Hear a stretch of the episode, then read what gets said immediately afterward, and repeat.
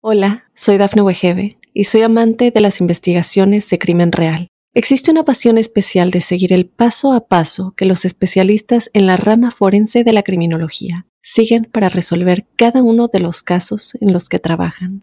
Si tú, como yo, eres una de las personas que encuentran fascinante escuchar este tipo de investigaciones, te invito a escuchar el podcast Trazos Criminales con la experta en perfilación criminal, Laura Quiñones Orquiza en tu plataforma de audio favorita. Para los Tauro, un saludo muy especial. Quiero comentarles que vamos en camino de unas temporadas armónicas y apacibles. Y por lo pronto existen presiones momentáneas y quisiera ampararme en los planetas rápidos y en su cotidiano desplazamiento para precisarles las áreas prioritarias. Hay un par de palabras que son como las frases o palabras estrella, que es como la directriz o el referente estratégico en el que hay que ampararse para avanzar así con vigor hacia mejores mañanas o hacia destinos fiables. Y esas dos palabras son revisar y reconocer. Revisar porque es un tiempo en el que hay que detenerse. Para revisar se necesita eh, acuciosidad, eh, observación, eh, tiempo, y por eso los Tauro, aunque nacieron bajo el un signo de sosiego y de serenidad, deben aprovechar esos atributos innatos con el único fin de revisar qué están haciendo, qué vida llevan, cuál es el ajuste que es necesario realizar.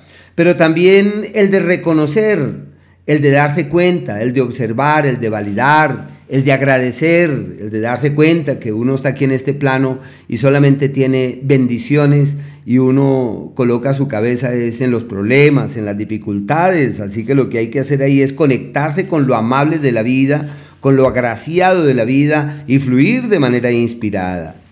El planeta Marte está avanzando por un sector perfecto para estudiar, para aprender, para sacar a flote lo que se conoce, lo que se sabe, de hurgar en nuevas teorías, de indagar en nuevas eh, lecturas. Así que una época muy bella con la única pretensión de eh, dominar determinados eh, aspectos propios del conocimiento.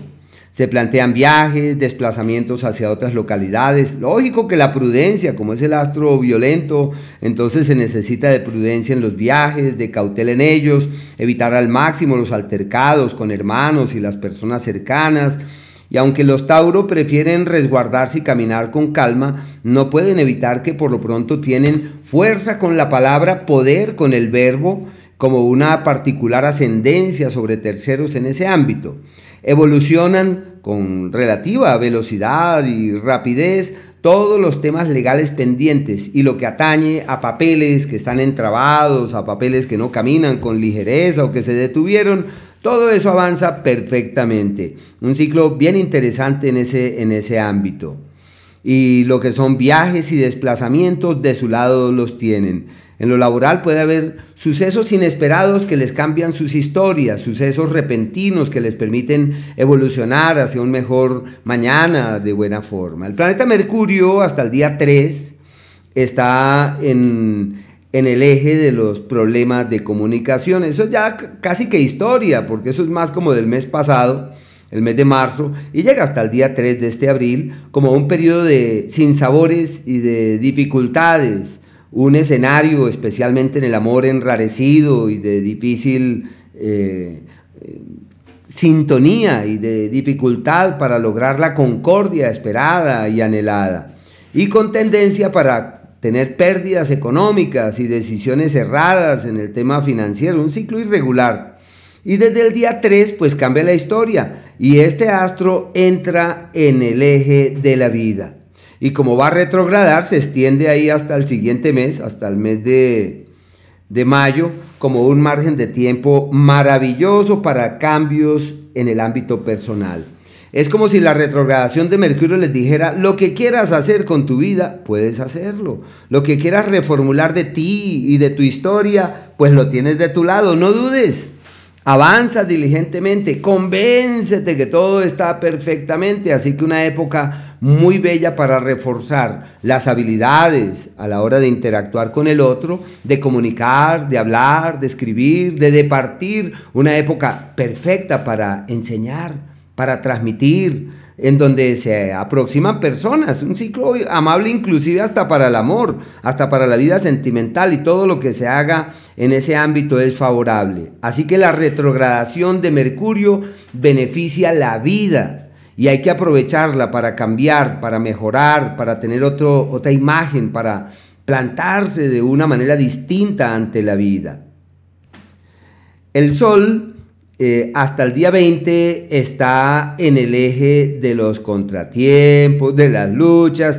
Es un ciclo histórico, es un ciclo histórico. Y digo histórico porque se presenta todos los años, sino que hay años que es hasta el 21, pero en este caso es hasta el día 20. Inclusive hay años donde se extiende un mesecito más, pero bueno, en este año las crisis que empezaron hace ya unos dos meses y medio, quizás tres, eh, se acaban, gracias a Dios se acaban. Me alegro que ese ciclo decante y decline porque han tenido malestares, dificultades. Imagínense que hay una triple conexión, tienen bastantes planetas en ejes irregulares, Marte muy mal hasta el mes pasado, hasta el mes de hasta el mes de marzo, un ciclo muy complicado hasta finales de mes.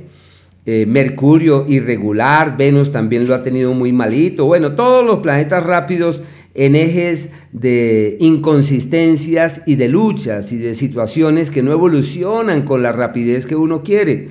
Así que bueno, esa situación se acaba definitivamente el día 20, pero que ya de hecho desde el 3 ya la cosa empieza a hacerse más llevadera. ¿Para qué sirven esos ciclos? Para meditar, para contemplar, para observar. Eh, lo ideal es no tomar decisiones apuradas, sino caminar con mesura, avanzar con prudencia. Eh, darse el tiempo, observar. Bueno, a partir del día 20 cambia la historia porque desde ahí ya entran en el ciclo del cumpleaños como si el universo concurriera en una dirección fiable y amable y de quienes todos lo tienen de su lado para resolver, asumir, eh, decantar todo aquello propio de la familia y del hogar, una época armónica y creativa, una época afable y positiva, en donde todo aquello que quieran transformar o cambiar de sus cosas y de sus vidas, pues lo tienen francamente de su lado. No hay que dudar, ahí es que caminar. Es una época excelente y ya bueno, eso ya se extenderá hasta el mes de mayo. El planeta Venus, hasta el día 11, avanza por su propio signo, por Tauro. Así que sus encantos y su magia personal se evidencian en los hechos. Todo está de su lado para que se sientan en plenitud, como cuando uno dice me siento tan bien. Así están exactamente. Yo sé que el sol ahí todavía está en el eje de las crisis, pero es la época para embellecerse, para rescatar los encantos que allá en el corazón duermen. Desde el día 11 este astro entra en el eje de la platica y pinta muy bien también. Puede haber un cambio laboral, bueno para las inversiones, para mover la platica, para tomar las riendas de todo aquello que, es importante, y me refiero exclusivamente al tema financiero y monetario. Eh, las alianzas, los acuerdos, bueno, en gastar en algo que nos haga sentir bien. Bueno, son días apacibles y supremamente favorables. Hay unos días que se conciben como aquellos en donde todo va como en contravía y uno lo que requiere es caminar con calma. Es el día 18 y el día 19 con eclipse y todo, así que hay que llevar la cosa pacientemente mientras que ese ciclo ahí va va decantando y va ya vamos saliendo de esa de ese tipo de influencia. Pensaría que la luna nueva lo único que hace es traerles una buena nueva recordándoles que todo está de su lado a partir de ahí. Pero bueno, eso ya es como otro, otro ámbito, eh, otro tema. Y los días en donde pueden cambiar de piel y decir quiero transformarme. Ese es el día 9 y el día 10. Y los días del éxito craso, que son aquellos en donde puede haber un viraje del destino, un cambio profesional, una reorientación literal del norte. Son esos días donde uno dice lo que no haga ahora nunca lo haré. El día 13 incluso con cuarto de luna, que es el día del cuarto menguante, desde las casi las 4 de la tarde, el día 14 y el día 15, que son los perfectos para decir voy a transformar esto y esos ajustes que se hacen los llevan por los senderos del éxito y la prosperidad. Y los días aquellos de la armonía verdadera, en donde sin grandes esfuerzos todo evoluciona de manera creativa y favorable, son los días 2, el 3, inclusive el día 4. Son días muy armónicos, son días expansivos donde todo fluye en forma amable y apacible. Y de la misma manera el día 11 desde el mediodía, eh, el 12 y el día 13 casi hasta las 4 de la tarde como los días de las soluciones prodigiosas, providenciales. Hay que estar en esa, entrar en esa oleada energética. Hola, soy Dafne Wegebe y soy amante de las investigaciones de crimen real. Existe una pasión especial de seguir el paso a paso que los especialistas en la rama forense de la criminología siguen para resolver cada uno de los casos en los que trabajan. Si tú, como yo, eres una de las personas que encuentran fascinante escuchar este tipo de investigaciones, te invito a escuchar el podcast Trazos Criminales con la experta en perfilación criminal, Laura Quiñones Orquiza, en tu plataforma de audio favorita.